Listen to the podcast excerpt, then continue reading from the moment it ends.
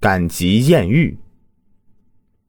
我小时候生活在农村，村子里有一个要饭的疯子。这个疯子不同于你所见过的其他疯子，最明显的特点就是啊，怕女人，尤其是年方二八的花季少女。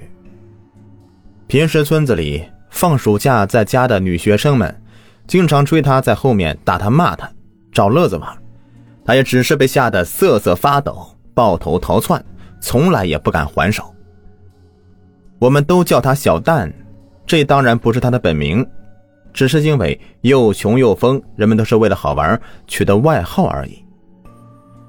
小蛋的本名叫做王帅。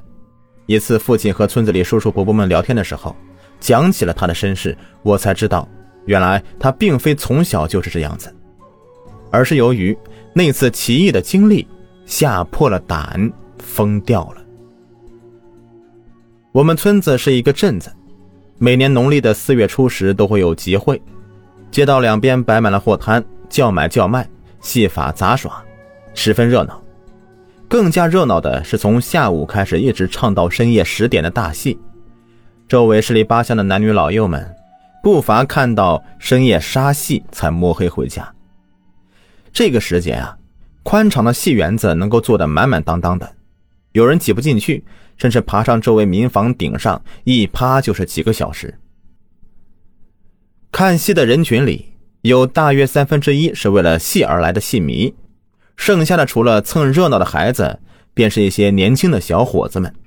这些小伙子的目光始终是游走于各个年轻女孩的身体之上，有胆大的还会蹭上去摸一把。这王帅呀，就是胆大的那种。当然，人家姑娘是不愿意被一个陌生人这样的揩油的。碰到性子烈的，吵嚷起来，这群人呢也不退，反而更加有兴致的围上去，嘻嘻哄笑。这种揩油的事啊，是会上瘾的。王帅等一群狐朋狗友，每到赶集的时候，就聚在一起寻找目标，而且借着人多混乱，屡屡得手。又是一年的四月初十，这天天气阴沉，已经是夜里九点多之后了。王帅和那群朋友们就分散开，在拥挤的人群中寻找目标。只刚刚走了几步，王帅就是一怔，只见靠近前排的位置有一个清秀的背影亭亭玉立。从王帅的位置看过去，隐约可以看到女孩子白皙的脖颈。王帅并不高大，身高只有一米六左右，长得也是精瘦精瘦。他拼命的踮起脚尖想要再仔细看去，却是被前面的人头给挡住了。王帅咽了一口唾沫，这些年还没有见过这么美丽的背影，不由得心中小鹿乱撞。他凭着方向感，奋力挤进人群，向着姑娘所在方向钻了过去，累了一身的臭汗。最终，在一个清秀高挑的背影后面停了下来。往日里做习惯了揩油的勾当，王帅从来不知道“羞臊”这个词是什么意思。但今天看这个美丽的背影，他反倒紧张起来，几次想要伸手出去，就在要碰到还没碰到的时候，触电般的缩回来，手心里满是汗水。终于，他鼓舞勇气。心想，大不了我摸一把，转头就跑。她一个大姑娘家的，总不至于追我吧？想到这里，他终于将自己的邪恶的手放在姑娘圆润的臀部，轻轻的摸了一下，便转头飞快的钻进了人群。逃了没几步，似乎是没有听到后面有人骂，也没有人追过来，他便回头朝那姑娘看去。只见那姑娘看了他一眼，嫣然一笑，便又转头看戏去了，这半点没有生气的意思。这下王帅受不了了，浑身上下一团火焰升起，燥热难耐。方才那姑娘回头的时候，他看得清楚，一张白皙的瓜子脸，细眉大眼，温婉又不失俏皮。这十里八乡的，居然还有这么美丽的姑娘。王帅找到自己的朋友们，讲述自己的经历。一帮狐朋狗友们尽是羡艳不已。有人调侃说，那姑娘必定是看上王帅了，说他艳福不浅，不能错过。他自己也是蠢蠢欲动，心里盘算着，等会儿杀谢之后，一定要找到那个姑娘聊上几句。短短半个小时，在王帅看来，就犹如过了一个世纪一般。终于，戏台上主持人登场，宣布今天晚上的戏啊，就演到这里，告诉乡亲们回家路上注意安全。人群方才慢慢散去，而王帅则目光跟随那位少女，一路躲藏着，在暗处尾随着出了村子。人群出村之后，同一个村的老乡就自动三五成群聚在一起，结伴各自回到村子。一路上有人说着陪着说话，即便是夜路，倒也是不觉得害怕，反倒多了几分情趣。王帅就跟随那个女孩出了村子，只见那个女孩也不去找同村人，独自一个人往一条僻静的小路走过去。嘿嘿，好机会啊！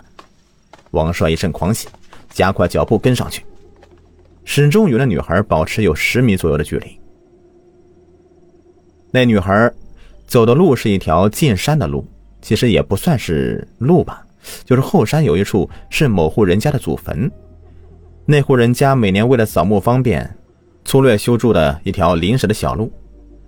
时下刚刚过了清明节，这条小路还没有来得及长出杂草，走起来倒也不怎么费力。走出去大约有半里的距离，王帅终于按耐不住内心的火焰，大步追上去，叫住了那个女孩：“姑娘，你好，刚刚在戏园子里我们见过，还记得我吗？”王帅喘着粗气说道：“那女孩缓缓回头看了他一眼，没有答话，脸上仍旧是那张清纯可爱的笑脸。”王帅觉得有门跑上去与姑娘并排走。他使出浑身的解数，讲着各种笑话给那女孩听。只是那女孩似乎十分内向，也不搭话，只是时不时的抬起笑脸看看他，便又埋头走路。渐渐的，王帅失去耐心了，看看四下寂静无人，心里盘算了一番，嘿，在这里发生点什么，应该是不会有人来坏事的吧。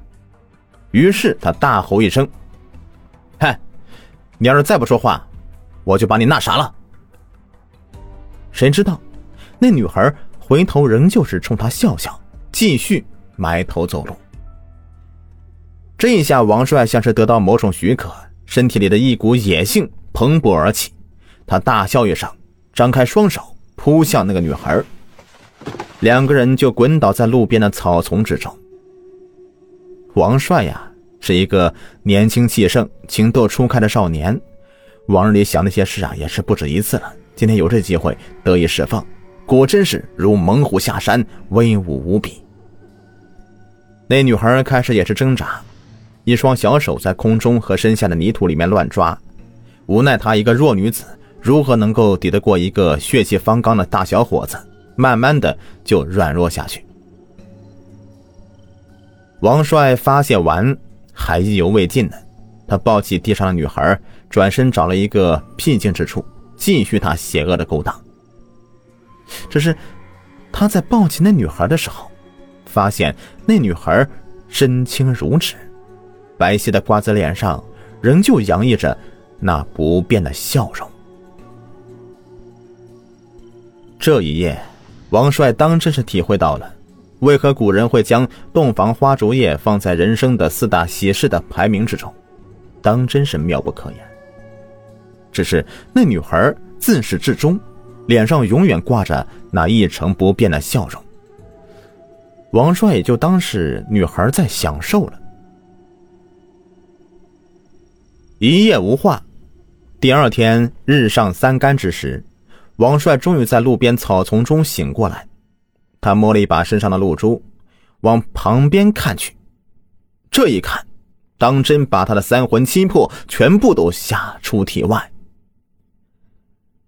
只见自己身边躺着一个纸糊的人，三尺来长，现在已经被蹂躏的破碎不堪。